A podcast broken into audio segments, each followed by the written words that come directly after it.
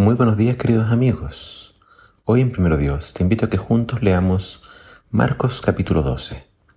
Dice así la palabra del Señor. Después se acercaron a Jesús algunos saduceos, líderes religiosos que dicen que no hay resurrección después de la muerte. Le plantearon la siguiente pregunta, Maestro, Moisés nos dio una ley que dice que si un hombre muere y deja una esposa sin hijos, su hermano debe casarse con la viuda y darle un hijo para que el nombre del hermano continúe. Ahora bien, supongamos que había siete hermanos. El mayor se casó y murió sin dejar hijos. Entonces el segundo hermano se casó con la viuda, pero también murió sin dejar hijos. Luego el tercer hermano se casó con ella. Lo mismo sucedió con los siete y aún no había hijos. Por último la mujer también murió. Entonces dinos, ¿De quién será esposa en la, resurrección? Pues los siete estuvieron casados con ella.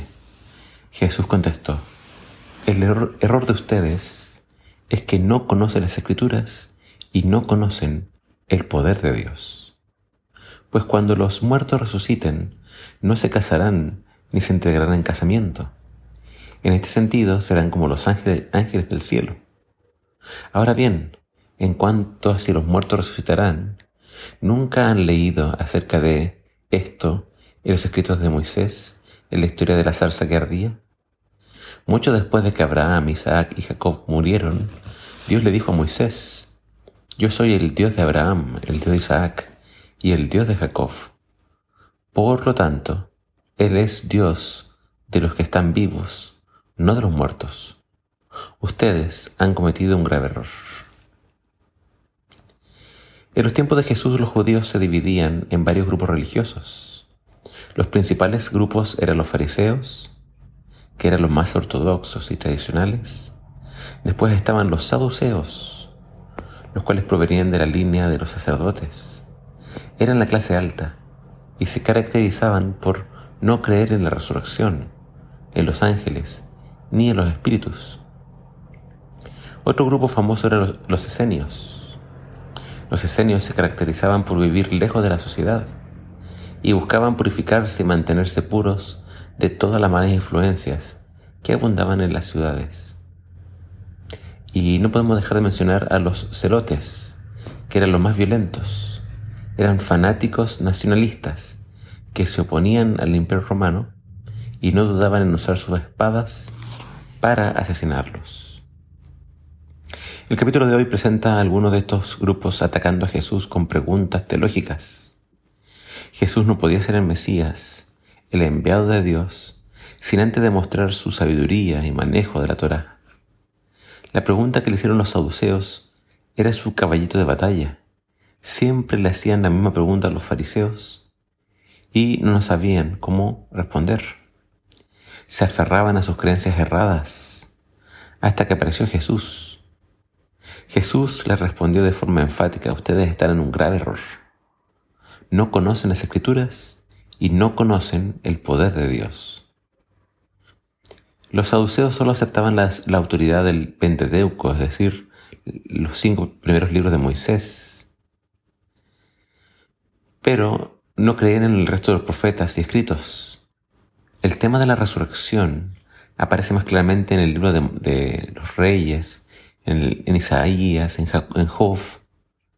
Pero como los saduceos no aceptaban estos libros, los fariseos no sabían cómo responderles. Jesús les demostró a través de la misma Torá que sí existe la resurrección, ya que Dios habla de los que están muertos como si estuvieran vivos. Los que han muerto están en los sepulcros, durmiendo, descansando, pero llegará el día en que Dios los resucitará entonces ellos volverán a la vida. Aunque este día aún no ha llegado, para Dios es algo seguro. Eso va a ocurrir, porque para Dios no hay nada imposible. Todos los que creyeron en Dios y anduvieron en sus caminos, en el día final serán resucitados. El error de los saduceos es que no entendían la Biblia y no creían en el poder de Dios. Hoy en día hay muchas personas que se aferran a sus ideas, pero éstas no se sustentan en la palabra de Dios.